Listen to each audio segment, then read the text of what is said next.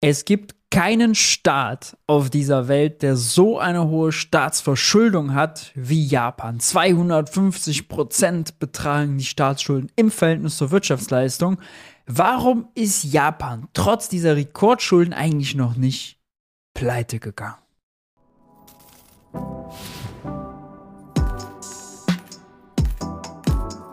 Hi und herzlich willkommen bei Geld für die Welt. Ich bin Maurice und in diesem Video geht es um das Phänomen Japan. Oh, alle Mainstream-Ökonomen müssen jetzt vorsichtig sein, denn Japan ist ein ganz spezieller Fall.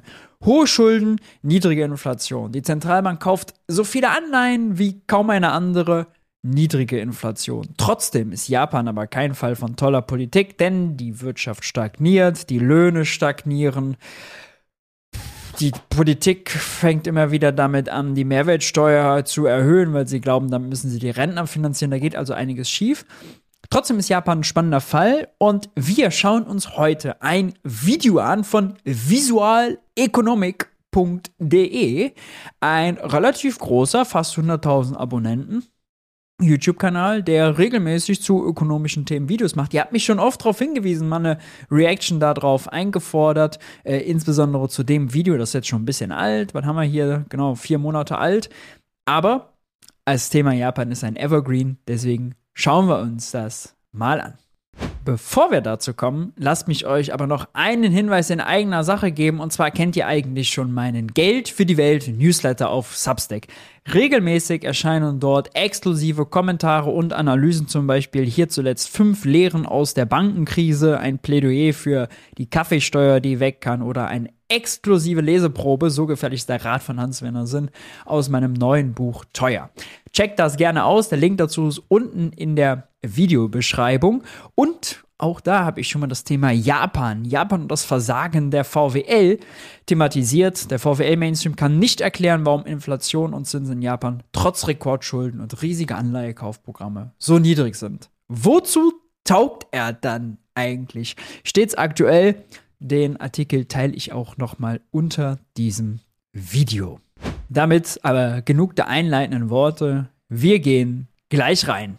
Liebe Visual Economic Community, in einem früheren Video haben wir euch vor einer sehr wichtigen Gefahr gewarnt, der wir uns alle bewusst sein sollten.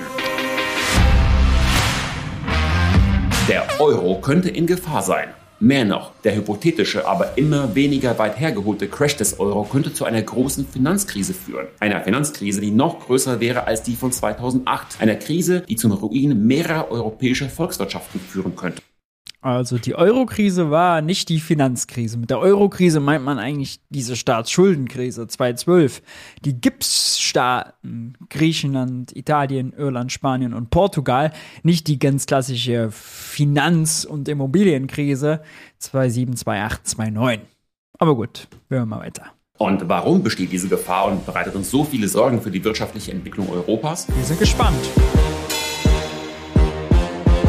Nun, wie wir bereits hier auf Visual Economic erklärt haben, liegt der Hauptgrund in der enormen Staatsverschuldung der Länder des Südens. Genauer gesagt sprechen wir von einer Staatsverschuldung, die im Falle einiger EU-Staaten auf über 175 Prozent des Bruttoinlandsprodukts geklettert ist. Das sind Schulden.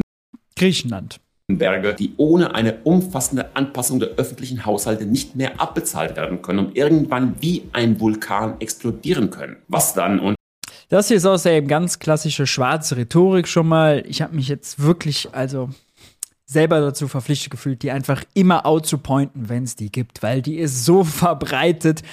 Äh, das nervt einfach. Also, was bedeutet schwarze Rhetorik? Das ist ja ein Scheinargument. Man belegt gar nicht, warum das nicht mehr aus den öffentlichen Haushalten gestemmt werden könnte. Man, man postuliert einfach diese These, das ist so, und skizziert dann auch ein schönes Bild dazu, nämlich der Vulkan, der explodiert, ist aber kein Beleg für irgendwas, ja, ist keine Argumentation. Nicht mehr abbezahlt werden können und irgendwann wie ein Vulkan explodieren können. Was dann, und da übertreibe ich nicht, zum Bankrott des Finanzsystems selbst führen könnte, sozusagen dem Pompeii der Eurozone. Aber stopp, vielleicht urteilen wir da etwas vorschnell und schlagen hier ganz unnötig Alarm. Schließlich gibt es Länder auf der Welt, die noch höher verschuldet sind als die Südeuropäer und denen geht es dabei gar nicht mal so schlecht. Deswegen wollen wir heute hier auf Visual Economic über das Land schlechthin sprechen, wenn es um Staatsverschuldung geht. Das Land, von dem man sagt, es habe die höchste Staatsverschuldung der Welt. Richtig, in diesem Video geht es um Japan.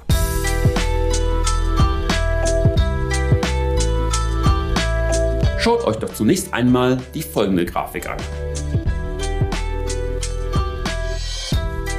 Was ihr auf dem Schaubild seht, ist nichts weniger als die Staatsverschuldung, die Portugal, Spanien, Italien und Griechenland zusammengenommen angehäuft haben, also die großen EU-Staaten in Südeuropa. Das ist jene Verschuldung, die Wirtschaftsexperten solche Sorgen bereitet und die, so sagen manche, eine globale Finanzkatastrophe auslösen könnte. Aber die Wirtschaftsexperten, wer auch immer das ist. Autoritätsargument, schwarze Rhetorik, hier im besonderen Fall, weil man nicht mal Namen nennt. Äh, kein, Argument, kein Argumentationsstrang dahinter, der nachvollziehbar ist, ja, oder belegbar oder beweisbar. Das ist also unfassbar. Jetzt schaut nochmal hin. Das hier sind die Staatsschulden Japans. Ja. Kraut ist schon jedem Statistiker, weil man hier eine Gruppe von Ländern vergleicht mit einem anderen Land.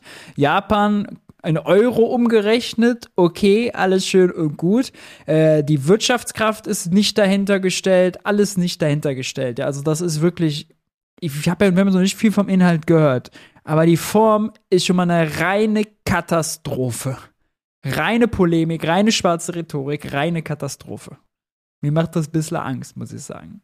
Ja, das ist alles korrekt so. Es mag überraschend klingen, aber die japanischen Staatsschulden sind mehr als doppelt so hoch wie die Schulden der südeuropäischen EU-Staaten zusammengenommen. Nach Angaben äh, ja, also wir müssen jetzt alle als Zuschauer denken, oh, ich hoffe, ihr habt das auch gedacht. Am besten auch noch irgendwie so einen Ausdruck machen, weil genau das ist ja das Ziel des Videos, was wir gerade schauen. Wir müssen uns jetzt empören. Oh, bei Verstehen sind wir noch nicht, wir sind noch bei Empören. Der OECD entspricht die Verschuldung Japans 258 Prozent seines Bruttoinlandsprodukts. Ja, ihr habt richtig gehört. 258 Prozent. Und dennoch prophezeit niemand eine japanische Wirtschaftsapokalypse aufgrund des Ausbruchs eines Schulden-Fujiyamas und des folgenden verheerenden Finanztsunamis eines Schulden-Fujiyamas und eines Finanztsunamis.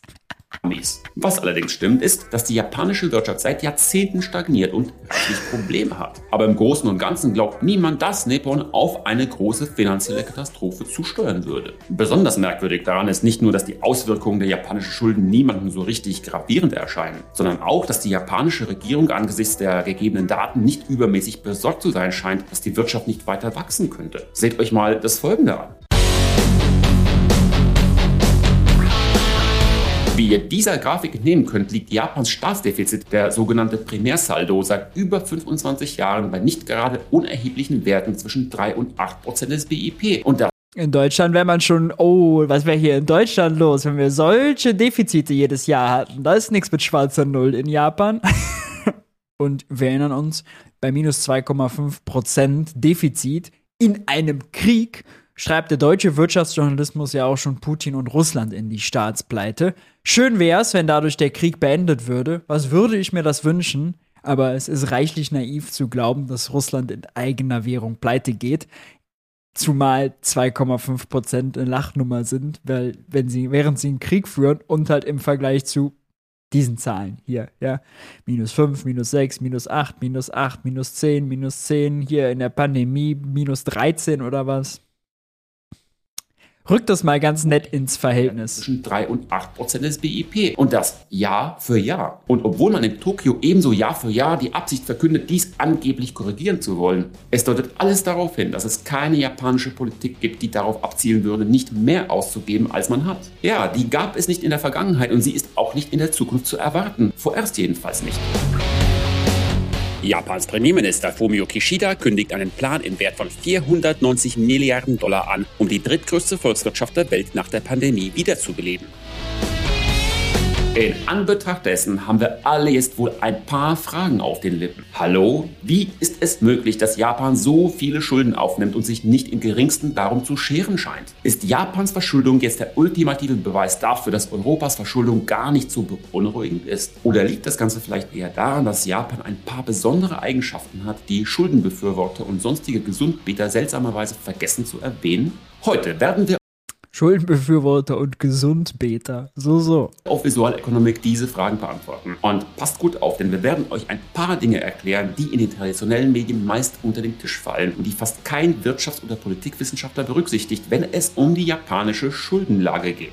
Wenn ihr also tiefergehende Antworten auf Japans Situation haben wollt, bleibt dran und begleitet uns auf dieser Forschungsexpedition auf Japans Schuldengipfel. Na dann, Jo, wir sind dabei. Leinen los! Um zu verstehen, wie es möglich ist, dass Japan eine so hohe Verschuldung hat, ohne bankrott zu gehen, muss man zunächst ein wenig über die Geschichte des Landes wissen. Es ist nämlich ganz anders, als viele von euch wahrscheinlich denken. Japan war nicht immer das Land mit den höchsten Schulden der Welt. Und natürlich war das Land der aufgehenden Sonne auch nicht immer das Land des stagnierenden Wohlstands, so wie es jetzt der Fall ist. Tatsächlich war Japan nach dem Zweiten Weltkrieg geradezu das Idealbeispiel, was ein Industrieland in wirtschaftlicher Hinsicht anstreben sollte. Jahrzehntelang war es eine der am schnellsten wachsenden Volkswirtschaften der Welt und zeitweise bedrohte Japan sogar die Rolle der USA als führende globale Wirtschaftsmacht. Und dabei war es ein Land, dessen Bevölkerung nur etwa halb so groß war wie die der USA. Kurzum, Japan machte einen Top-Job und dem Land ging es echt super. Alles lief so prima, dass wir heute einen guten Teil unserer westlichen Lebenswelt, Animes, Videospiele, Kameratechnik und ziemlich viel Fahrzeugtechnik den Japanern verdanken. Doch Mitte der 90er Jahre platzte in dem Land eine wirtschaftliche Bombe. Eine riesige Finanz- und Immobilienkrise, die mit der von 2008 vergleichbar ist, legte das Inselreich geradezu lahm. Und nein, das ist keine dieser standardisierten Redewendungen. Seither ist der Wohlstand in Japan wirklich nicht mehr gewachsen.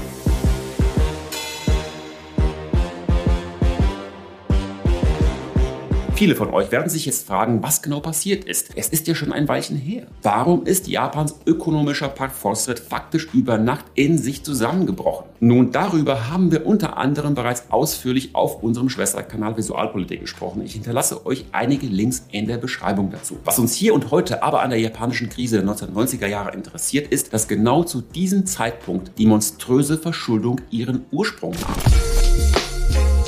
Als Mechanismus zur Finanzierung der Konjunkturprogramme der japanischen Regierung stieg die Verschuldung seither von eher irrelevanten 38 Prozent auf die schwindelerregende Zahl von über 250 Prozent, die wir heute haben. Die entscheidende Frage dabei ist, wie hat es Japan überhaupt geschafft, 30 Jahre lang so viele Schulden anzuhäufen, ohne dabei mit Pauken und Trompeten pleite zu gehen? Ist ein solches Schuldenniveau überhaupt tragbar? Was in aller Welt unterscheidet Japan von Südeuropa?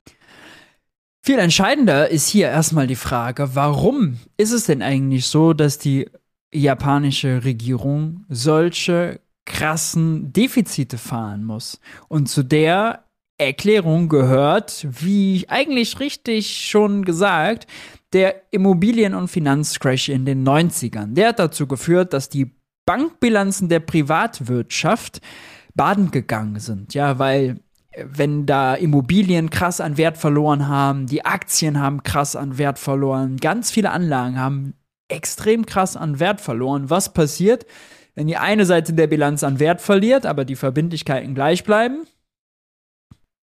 Krasse Verschuldung. Das Eigenkapital schmilzt quasi so dahin. Die Bankbilanzen äh, sind extrem negativ. Die private Verschuldung Japans war teilweise knapp bei 300 Prozent der Wirtschaftsleistung damals. Ja? Und die ist äh, bis heute extrem hoch. Äh, wir können uns das hier mal angucken. Das ist jetzt das, die, die japanische private Verschuldung. Äh, und hier sieht man das ja. Die geht jetzt leider nicht weiter zurück, aber 286 Prozent seitdem Schritt für Schritt reduziert wurden, während Corona leicht wieder erhöht. Das Phänomen dazu heißt Bilanzrezession. Was ist passiert? Nun, weil die äh, Privaten so krass verschuldet waren, haben sie versucht, ihre Bilanzen nach dem Crash wieder in Ordnung zu bekommen. Das bedeutet, die nutzen jeden Euro, den die reinbekommen, um Eigenkapital aufzubauen, um Schulden abzubezahlen. Ja, und was passiert, wenn man Schulden abbezahlt? Als Private, ja, nun, das Geld verschwindet. Ja, Geld entsteht mit Kredit und wird vernichtet mit ähm, Kredittilgung. Ja, dann wird es wieder, geht es wieder raus aus dem Kreislauf. Und das hat dazu geführt, dass aus der Privatwirtschaft überhaupt gar keine Investitionsdynamik mehr kam. Die haben alles Geld, was die bekommen könnten, genutzt, um ihre Bilanzen in Ordnung zu bekommen und Schulden abzubauen. Das schadet natürlich der Konjunktur, das schadet der Wirtschaft und bedeutet, wenn die schlecht läuft, a, der Staat muss viel ausgeben, um die irgendwie noch stabil zu halten.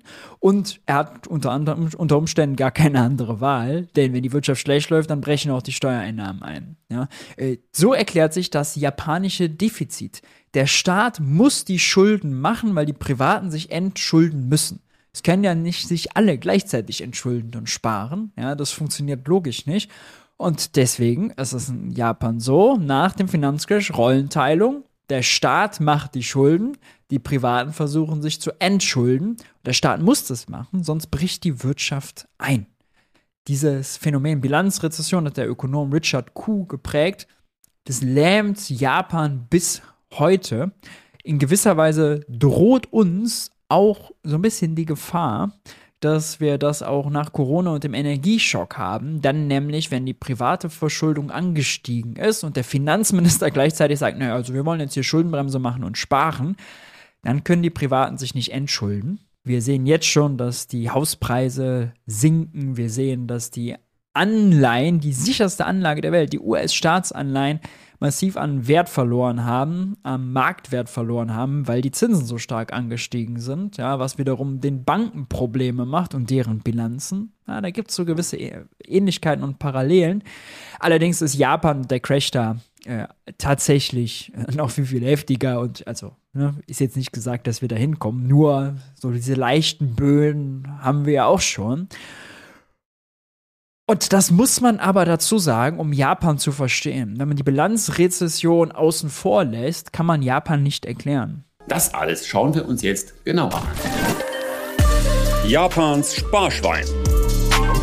Zuallererst sollten wir uns über eine Sache im Klaren sein. In den traditionellen Medien und auch aus dem Munde einiger Wirtschaftsgurus heißt es oft, der Grund, warum Japan so viele Schulden machen könne, ohne bankrott zu gehen, sei der folgende. Japans Regierung hat 46 Prozent ihrer gesamten Schulden bei der japanischen Zentralbank. Mit anderen Worten, sie schuldet sich das Geld selbst. Oder um es noch deutlicher zu machen, die Hälfte der Schulden wird eigentlich niemandem geschuldet und ist daher technisch gesehen gar nicht existent. Diese Erklärung, die so Tatsächlich ist das äh, keine Erklärung, das ist auch kein besonders, also hört man ja sehr häufig, aber jeder Euro, äh, sorry, jeder Yen, den die japanische Regierung ausgibt, kommt von der japanischen Zentralbank. In Japan ist es genau wie hier. Wenn die japanische Regierung mehr ausgibt, als sie einnimmt, muss sie Staatsanleihen verkaufen. Die Staatsanleihen verkauft sie an Banken. Die Banken bezahlen das mit Guthaben von der Zentralbank. Denn die japanische Regierung hat ein Konto bei der Zentralbank.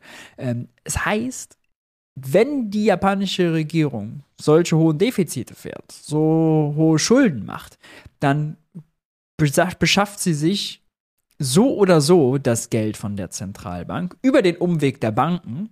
Die Banken bekommen dann natürlich die Anleihen und dann, wenn sie die einmal haben, und der japanische Finanzminister das Geld hat, dann können die Banken hingehen und sagen, oh, wir behalten die Anleihen selbst und kassieren Zinsen.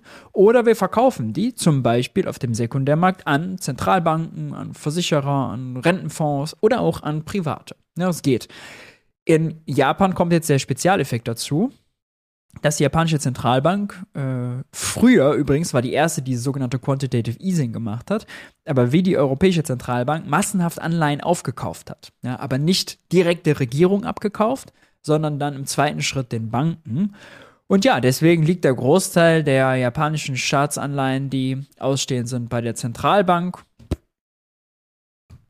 46 Prozent hat er hier als Wert genannt auch 30 Prozent der deutschen Anleihen liegen bei der Europäischen Zentralbank. So, der Unterschied ist gar nicht so krass. Ja. Es ist also gar nicht so ein Ding. Ja, das ist gar nichts Besonderes. Und der japanischen Regierung kann fast ziemlich. Für die japanische Regierung ist auch nicht so wichtig, wer die Anleihen hält, denn die haben sich das Geld so oder so beschafft und es ausgegeben. Das ist gar kein Ding, ist gar kein Problem. Wenn man nochmal viel grundsätzlicher darüber nachdenkt, muss man sogar sagen, die japanische Regierung hat ihre eigene Währung, ja, Was bedeuten also die Staatsschulden Japans? Und das ist all das Geld, was die Regierung ausgegeben hat, über eben ihre Konten ihr Konto bei der Zentralbank, ja, technisch ist das nun so abgelaufen, aber all das Geld, was sie ausgegeben hat, bisher über Steuern noch nicht wieder eingezogen hat, also was draußen in der Privatwirtschaft auf Bankkonten liegt, ja, also die Schulden Japans sind die Ersparnisse der japanischen Wirtschaft. Das, was die Unternehmen, die japanischen, die sich so verschuldet haben, also um und auch Haushalte unbedingt haben wollen, um wieder zu sparen, um ihre Bilanzen in Ordnung zu bringen. Ja, so gehört das zusammen. Diese Logik ah, die, Japan die japanische Regierung ist zur Hälfte bei der Zentralbank zu verschuldet und zur anderen Hälfte irgendwie bei der Bevölkerung oder im Ausland und da muss sie das alles dann irgendwann hin zurückzahlen. Das verklärt nur die Sicht auf die Dinge. So gerne von Experten angeführt wird, macht durchaus Sinn, obwohl sie natürlich auch ihre Nachteile und Schwächen hat. Aber wir von Visual Economics sind nicht der Meinung, dass dies der Hauptgrund ist, warum sich Japan so hoch verschulden kann. Ohne jetzt sehr tief schürfen zu müssen, finden wir nämlich auch in südeuropäischen Ländern ähnliche Verhältnisse. So gehören zum Beispiel über 40 Prozent der spanischen Schulden der Europäischen Zentralbank. Aber wie wir bereits angedeutet haben, bedeutet das beileibe nicht, dass Spanien sich im gleichen Maß verschulden kann wie Japan. Warum eigentlich? Warum? Bundesbank besorgt über EZB-Anleihekäufe. Bislang werden auslaufende Anleihen aus dem Notfall-Anleihekaufprogramm PEPP und aus dem älteren Kaufprogramm APP wieder vollständig ersetzt. EZB-Präsidentin Christine Lagarde hatte nach der Zinssitzung im Oktober angekündigt, dass im Dezember über wichtige Grundsätze der Reduzierung von Bondbeständen entschieden werden soll. EZB-Vizechef Luis de Guindos zufolge wird die Notenbank im kommenden Jahr mit dem Abbau der Anleihebestände beginnen. Das bedeutet eins, nämlich, dass die, wenn die EZB weniger Anleihen kauft, dann werden die Anleihen unbeliebter, gibt es weniger Nachfrage, dann sinkt der Preis, dann ist es teurer unter Umständen für die spanische Regierung wie auch für die deutsche, eben die Anleihen zu verkaufen. Aber das heißt nicht per se, dass sie irgendwie weniger Geld ausgeben können oder dass sie weniger Schulden machen können. Also, was ist das hier wieder für eine Beweisführung? Die Europäische Zentralbank hat bereits angekündigt, dass sie Europas Südstaaten den Kredithahn zudrehen wird. Wenn der Hauptgrund es hat außerdem nichts mit Kredithahn zu tun, ja. Die spanische Regierung verkauft die Anleihen nicht an die Zentralbank. Die verkauft die an die Banken und die Banken bezahlen die mit Zentralbankguthaben. Damit kriegt die spanische Regierung Geld und kann es ausgeben. Ähm, ob die Anleihen danach an Becker Lutze verkauft werden hier in Deutschland oder an die Zentralbank, ist ziemlich nebensächlich für den Finanzierungsprozess. Ja? Also hier die Darstellung, oh, die spanische Regierung kriegt dann kein Geld mehr und kann keine Überweisung mehr tätigen, die ist völlig falsch. Die ist völlig irreführend. Und auch nicht vernünftig bewiesen hier. Ja? Auch hier Kraterlöcher in der Argumentationsführung. Japan so Schulden haben, kann nicht darin liegen, dass die Schulden bei der eigenen Zentralbank liegen. Was ist es dann? Ich denke, die Antwort wird euch ziemlich überraschen. Japan ist nämlich praktisch gar nicht verschuldet, wenn man es netto betrachtet. Oder sagen wir es so, es geht um etwas, das bei der üblichen Messung des Liquiditäts- und Solvenzgrades eines Landes nicht berücksichtigt wird. Aber Moment mal, habe ich nicht eben noch gesagt, dass Japan das am stärksten verschuldete Land der Welt ist? Warum behaupte ich jetzt genau das Gegenteil? Nun, die Sache ist die, dass Japan trotz seiner hohen Verschuldung auch sehr, sehr hohe Ersparnisse hat. Das Land verfügt sozusagen über ein gigantisches Sparschwein. Um euch eine Vorstellung davon zu geben, nach offiziellen Angaben für 2019 betrug das Finanzvermögen der japanischen Zentralregierung Regierung 624 Billionen Yen. Das sind etwa 4,5 Billionen US-Dollar. Hinzu kommen weitere 117 Billionen Yen an Vermögenswerten im Besitz der japanischen Zentralbank. Mit anderen Worten, die Investitionen der japanischen Regierung übersteigen die Schulden, die sie bei den privaten Akteuren hat, um fast 10%. Oder anders ausgedrückt, wenn die japanische Regierung morgen die Gelddruckmaschine verlieren würde, mit der sie ihre Schulden zurückzahlen könnte, könnte sie auch einfach alle ihre Anlagen in Aktien, Anleihen und Rohstoffen verkaufen und mit den Einnahmen die Schulden zurückzahlen zurückzahlen. Und selbst dann hätte sie noch Geld übrig. Es zeigt, wie absurd diese ganze Argumentationsführung ist, ja. Äh, die japanische Regierung soll also die komplette japanische Infrastruktur verkaufen. Um was? Um Überweisungen zu tätigen, wenn eine Anleihe ausläuft oder was? Es ist also von vorne bis hinten absurd. Ja, wenn die schönen die japanischen Schulen und die japanischen Straßen werden dann verkauft oder was. Was ist das für eine, Vorst was das für eine Vorstellung? Ja, als hätte die japanische Regierung irgendwie nur Gold und Aktien auf dem Konto. Und übrigens ist das überhaupt kein neuer Blick, ist einfach nur eine andere Buchhaltungs- oder Bilanzierungslogik, ob man eben diese Sachwerte da so mit einbezieht oder nicht. Ja, wir haben das zum Beispiel bei unseren Kommunen, Doppik nennt man das dann, da ist das völlig normal, da ist dann zum Beispiel auch eine Investition in die Schule. Ja, bei uns äh, bedeutet ja nicht, dass das Geld weg ist, sondern es steckt ja in der Schule am anderen Sachwert. Ja? Wir haben das ein bisschen auch gesehen bei der Aktienrente. Das gilt ja als finanzielle Transaktion keine Ausgabe, sondern eine Anlage, 10 Milliarden, die Lindner als Generationenkapital ausgibt, ähm, die fließen ja dann äh, in einen Fonds, der wiederum dann nachher in Aktien und verschiedene äh, Dinge. Das ist eine Anlage, das Geld ist nicht weg, sondern steckt da drin, ist aber bei einer Schule ja genauso. Ja? Ähm, oder bei Straßen oder bei Brücken oder hasse nicht gesehen. Deswegen, also die Argumentation ist wahrlich irreführend. Wenn es um Staatsverschuldung geht, wird oft ein schwerwiegender Fehler gemacht. Der Fehler, die Verschuldung als Prozentsatz des BIP zu messen, ohne das Nettovermögen des Staates oder die tatsächliche Fähigkeit eines Landes, seine Schulden zu bedienen, zu berücksichtigen. Das wäre so, als würden wir jemandem Geld leihen und dabei nur darauf achten, wie hoch dessen Gehalt ist, ohne das impliziert auch, als würde ein Staat irgendwie seine äh, Schulden komplett zurückzahlen müssen. Also Deutschland die 2,5 Billionen oder was, keine Ahnung, was er da für Japan gezeigt hat. Das ist überhaupt nicht der Fall. Ja. Es ist völlig normal, dass ein Staat mehr und mehr Schulden aufbaut, denn also die Privatwirtschaft will ja diese Staatsanleihen, will ja diese Papiere haben. Und es ist völlig normal, dass ein Währungsherausgeber Schulden hat, sprich mehr ausgegeben hat, als er selbst eingenommen hat. Denn stellt euch das mal bei Monopoly-Spiel vor. Ja? Im Monopoly-Spiel wird am Anfang des Spiels Geld verteilt, das ist das Defizit der Monopoly-Bank, der Überschuss des, im Spiel.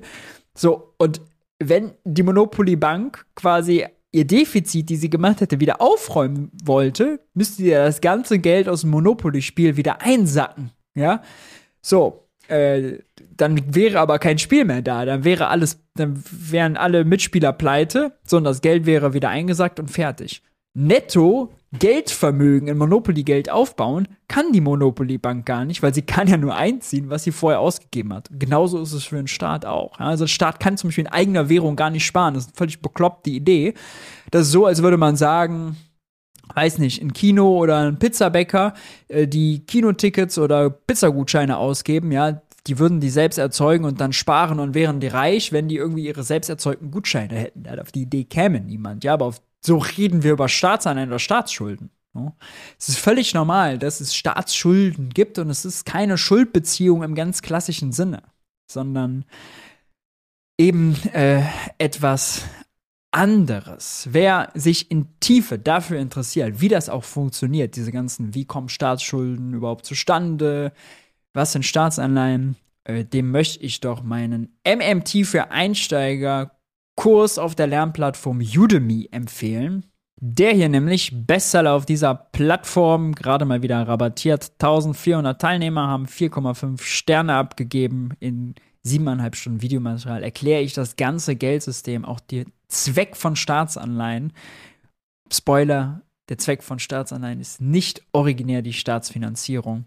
Würde jetzt hier ein bisschen zu weit führen, aber der Link ist unten in der Videobeschreibung. Checkt das gerne mal aus das Vermögen oder die Ersparnisse zu berücksichtigen, die unser Schuldner hat. Würde sich etwa eine Bank weigern, Elon Musk Geld zu leihen, nur weil er kein hohes Gehalt hat, obwohl er Milliarden in Tesla-Aktien besitzt? Das ist doch totaler Quatsch, oder? Allein. Wenn man den Anleiheverkaufprozess versteht, versteht man auch, dass eine Regierung sich nicht das Geld ihrer Bürger leiht. Ja? Denn sie hat ein Konto bei der Zentralbank dafür, damit wir der Regierung Geld leihen könnten, bräuchten wir auch ein Konto bei der Zentralbank. Nur dann könnten wir die Beweisung machen. Das haben wir nicht. Außerdem, in Deutschland ist es zum Beispiel so, an dieser Auktion, wenn die Anleihe verkauft wird, dürfen nur eine ausgewählte, bisschen mehr als 30 ausgewählte Banken teilnehmen, sogenannte Bietergruppe Bundesemission, Geschäftsbanken, Becker Lutze, Oma Erna und wir dürfen da gar nicht dran teilnehmen. Das heißt, wir können dem Staat gar nicht unser Geld leihen. Es ist schon technisch nicht möglich. Dieses Phänomen dürfte schon erklären, warum Länder mit weniger Schulden als Japan, wie in Südeuropa oder Lateinamerika, viel mehr Probleme haben, wenn es darauf ankommt. Um euch ein Beispiel zu nennen. In Spanien verfügt die öffentliche Hand nicht nur über keine solchen Mittel, auch das Netto-Sparvolumen der Haushalte und Unternehmen ist viel niedriger als in Japan. Denn letzten Endes kommt es auf die Kreditwürdigkeit an, auf die Zahlungsfähigkeit und auf Kein Wunder, dass das niedriger ist, denn die Schulden des Staates, äh, die Geldvermögen der Privatwirtschaft, ja, wenn der Staat mehr ausgibt, als er einnimmt, fließt natürlich mehr in die Wirtschaft, als er aber Steuern da rausnimmt, landet da auf dem Bankkonto, wird da zu Ersparnissen. Natürlich hat ein Staat mit 250 Prozent Staatsschulden mehr private Geldvermögen erzeugt und geschaffen als ein Staat mit geringeren Schulden. Ja, das ist reine Buchhaltungslogik. Scheinbar reicht es, um dort für Erstaunen zu sorgen. Wer ein bisschen was vom Geldsystem versteht, sollte davon nicht erstaunt sein eigentlich die Sicherheit, dass die Kreditgeber ihr Geld zurückbekommen können. Aber das war noch nicht alles. Wir sind noch lange nicht fertig. Es gibt noch weitere Gründe, die Japans Fähigkeit erklären können, mit seiner hohen Staatsverschuldung klarzukommen. Wollt ihr erfahren, welche diese sind? Okay, dann lasst uns sofort weitermachen. Die Notenpresse im Dauerbetrieb. Bisher haben wir euch von den Schulden berichtet, die der japanische Staat bei Großanlegern, Kleinsparern und Unternehmen hat. Wir haben jedoch die 46 Prozent der Schulden, die Japan bei seiner eigenen Zentralbank hat, nicht mehr weiter erwähnt. Wir haben nur gesagt, dass man sich selbst etwas schuldet. Das müssen wir uns deshalb noch etwas genauer anschauen. Und siehe da, es zeigt sich, dass alle Schulden, die der japanische Staat bei sich selbst hat, durch die Zentralbank finanziert wurden, die neues Geld druckt und es an den Staat verleiht. Eine fröhliche Gelddruckerei, die wir sehen. Stimmt im Effekt, ja. Äh, immer wenn der Staat Geld ausgibt, ist das Geld von der Zentralbank, was sie geschaffen hat. Allerdings ist es nicht so, dass der japanische Staat sich eins zu eins direkt Geld von seiner Zentralbank leihen kann. Das wäre die sogenannte monetäre Staatsfinanzierung. Oh, ganz schlimm. Das fürchten alle Mainstream-Ökonomen. Ist aber nicht der Fall hier sehen könnt, seit 2013 durch die Decke geht. Ihr würdet sicher gerne wissen, was da im Jahr 2013 eigentlich passiert ist, dass plötzlich so viele neue Geldscheine nötig wurden. Nun, es ist nicht so, dass es auf einmal einen besonderen Finanzierungsbedarf gegeben hätte. Vielmehr war das, was 2013 geschah, eine höchst merkwürdige Sache. Etwas, das nur in sehr wenigen Volkswirtschaften mal vorkommt.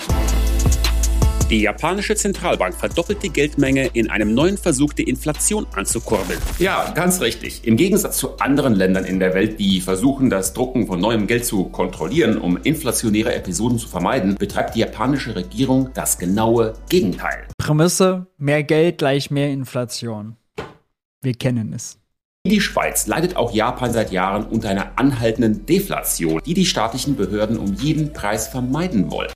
Ja, man wundert sich, ne? Japan und Schweiz sind die zwei Länder, die ihre Zentralbankbilanz aufgebläht haben wie sonst niemand, aber ausgerechnet auch die zwei Länder, die gerade die niedrigste Inflationsrate haben und beide häufig mit Deflation zu kämpfen haben. Japan natürlich noch viel, viel mehr. Um eine solche anhaltende Deflation zu vermeiden, wirft die Zentralbank die Notenpresse an und bringt das Geld in Form von Staatsausgaben auf den Markt. Oder mit anderen Worten, die Regierung nimmt nicht deswegen Kredite auf, weil ihr die Einnahmen fehlen, sondern eher, um die Preise in die Höhe zu treiben. Wollt ihr wissen, was dabei das Absurdeste an der ganzen Story ist? Nun, es sieht so aus, als habe es der japanische Staat trotz seiner massiven Gelddruckerei in den letzten Jahren nicht mal geschafft, die Wirtschaft auf mehr als 1% Wachstum zu steigern. Werft mal ein Auge auf diese Grafik.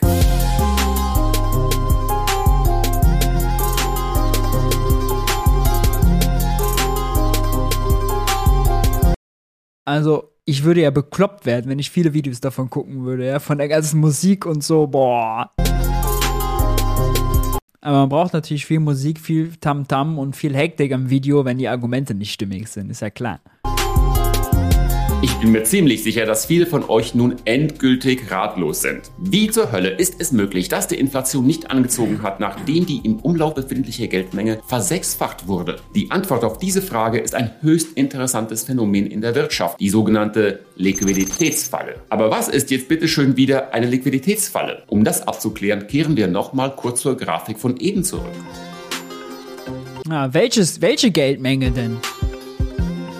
Die rote Linie ist das gesamte Geld, das in den letzten Jahrzehnten in der japanischen Wirtschaft geschaffen wurde. Ja, welche Geldmenge denn ist ja hier die Frage auch. Ja, wenn man das aber hier so sieht, dann sieht das schwer nach äh, der Zentralbank-Geldmenge aus. Eigene Ausarbeitung mit Daten der Bank of Japan schreiben sie als Quelle dazu. Okay, was auch immer das bedeuten soll.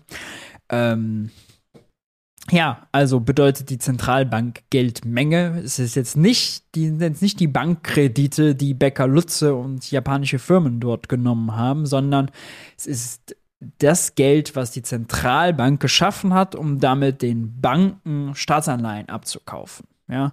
Im Übrigen, wenn man jetzt Staatsanleihen, die natürlich super liquide sind, die quasi das Tagesgeldkonto sind, wenn man das mal jetzt so übersetzen will, wenn man die auch mit zur Geldmenge zählen würde, so wie man Girokonto und Tagesgeldkonto zur Geldmenge zählt, dann wäre die Grafik gar nicht so doll besonders. Ja, würde die gar nicht so krass aussehen. Weil ja jetzt folgendes passiert, wenn die Zentralbank den Banken eine Anleihe abkauft, dann verliert die Bank die Anleihe, kriegt dafür Guthaben bei der Zentralbank.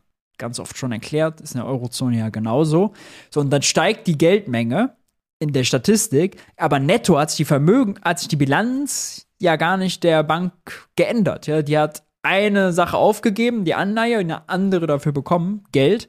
Aber netto ist sie danach nicht unbedingt reicher. Es ist so, als würde man Geld vom Tagesgeldkonto aufs Girokonto überweisen. Ist man danach reicher? Nee, nur weil man natürlich das eine nicht mitzählt. Ja, wenn man nur sagt, mein Vermögen ist nur meine linke Hosentasche, aber nicht meine rechte, sondern switcht man da ganz Zeit hin und her, da kann man sich arm und reich rechnen.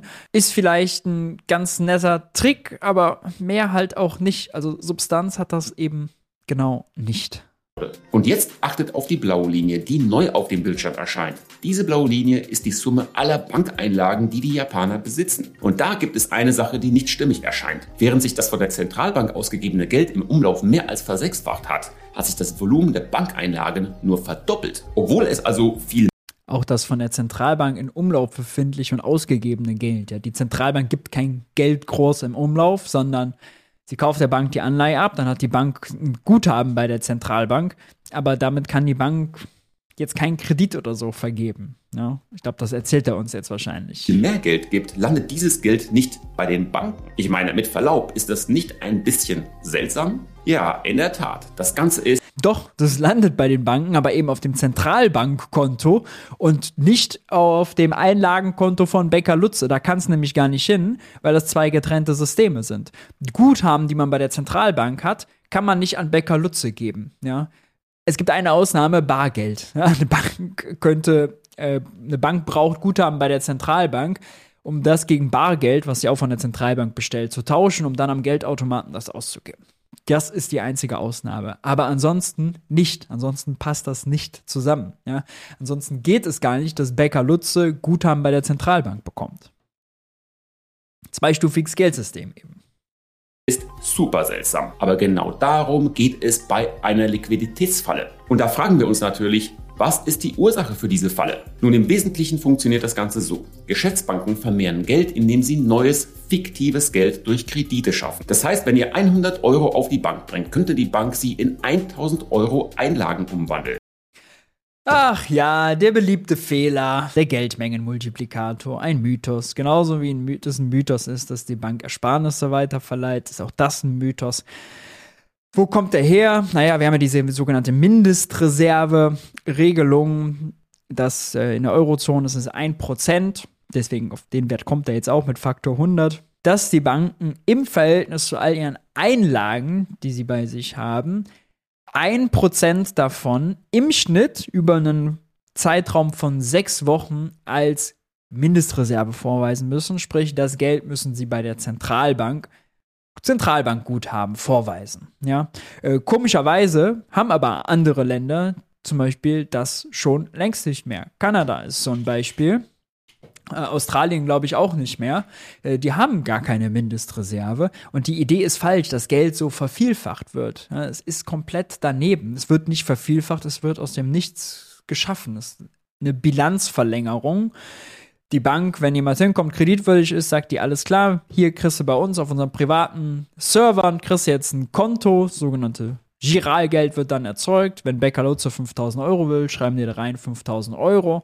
Das ist eine Verbindlichkeit der Bank. Gleichzeitig muss Becker Lutze ja versprechen, das zurückzuzahlen. Also gibt es eine Forderung, 5000 Euro, fertig ist. Ja, das ist nichts geschaffen. Und die Bank fragt nicht vorher, oh, gibt es genug Kundeneinlagen, haben wir genug Guthaben bei der Zentralbank oder so. Ja, das passiert alles nicht, das ist alles falsch ähm, der, derjenige am Kreditschalter hat nichts mit demjenigen zu tun, der die Guthaben bei der Zentralbank managt. Die machen, treffen sich höchstens irgendwie zum Mittagsessen in der Kantine, aber sonst haben die nicht viel im Tagesgeschäft miteinander zu tun. Und das bestätigen. Die Zentralbank, äh, die Bundesbank hat da schöne Papiere drüber, die Bank of England hat da schöne Papiere drüber. Es ist absoluter Konsens äh, unter Zentralbankern.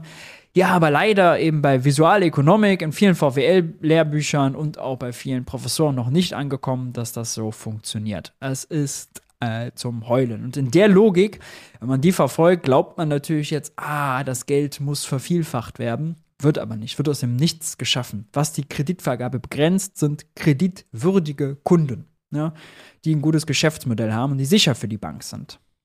Aber damit die Banken Geld so stark vermehren können, müssen sie Geld zum Vermehren haben. Andersrum gedacht, wenn die Nein. Menschen scharenweise Geld von der Bank abheben, verschwindet dieses fiktive Geld tendenziell auch. Wenn bei den Anlegern also Panik herrscht, haben die Banken nicht mehr genug Bargeld für jeden. Und genau das, aber auf eine progressive Art und Weise, ist in Japan passiert. Es ist so falsch, es ist so schlimm.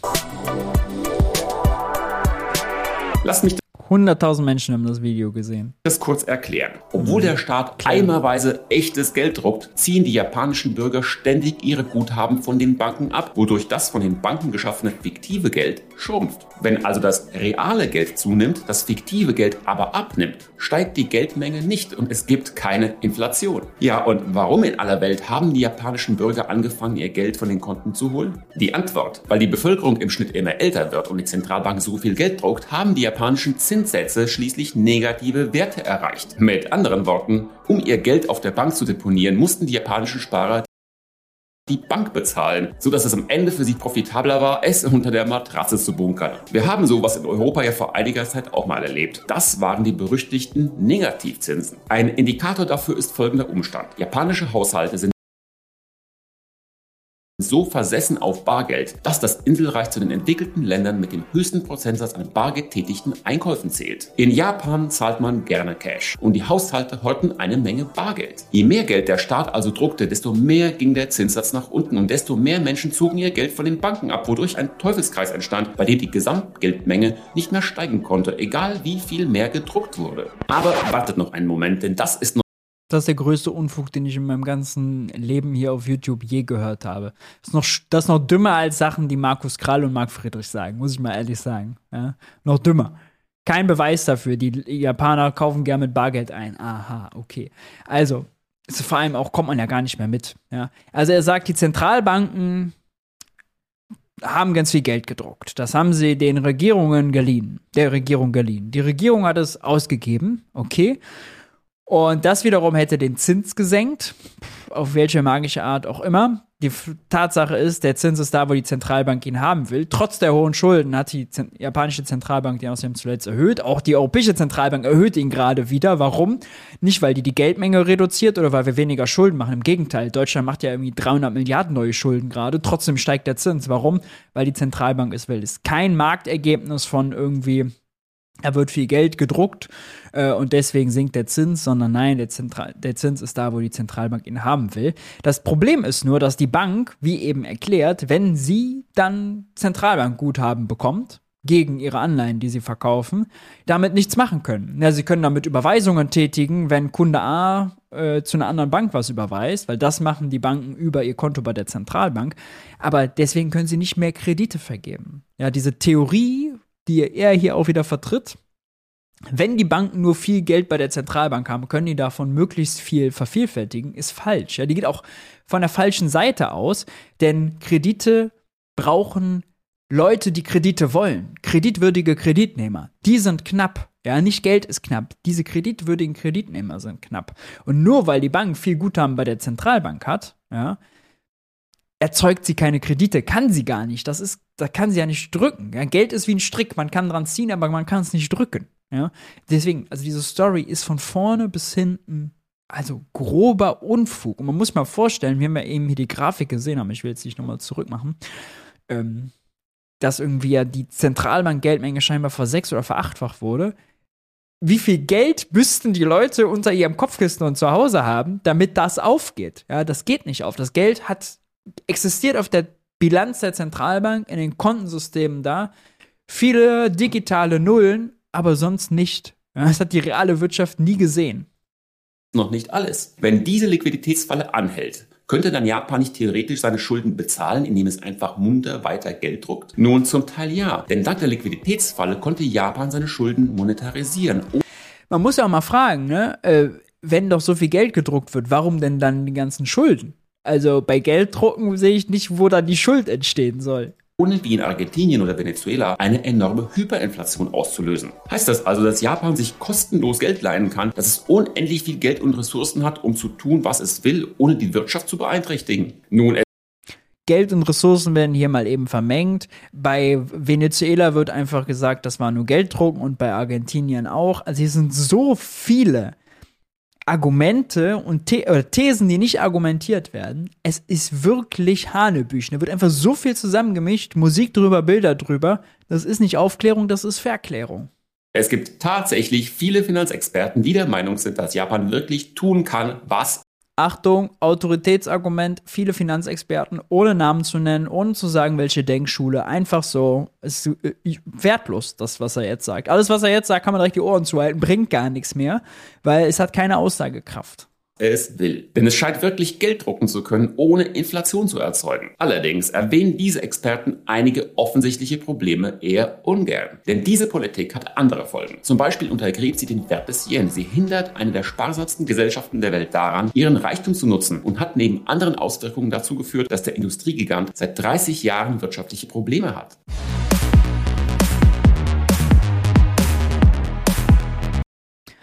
Der Außenwert des Yens muss die japanischen Sparer überhaupt nicht interessieren, solange die nicht im Ausland einkaufen.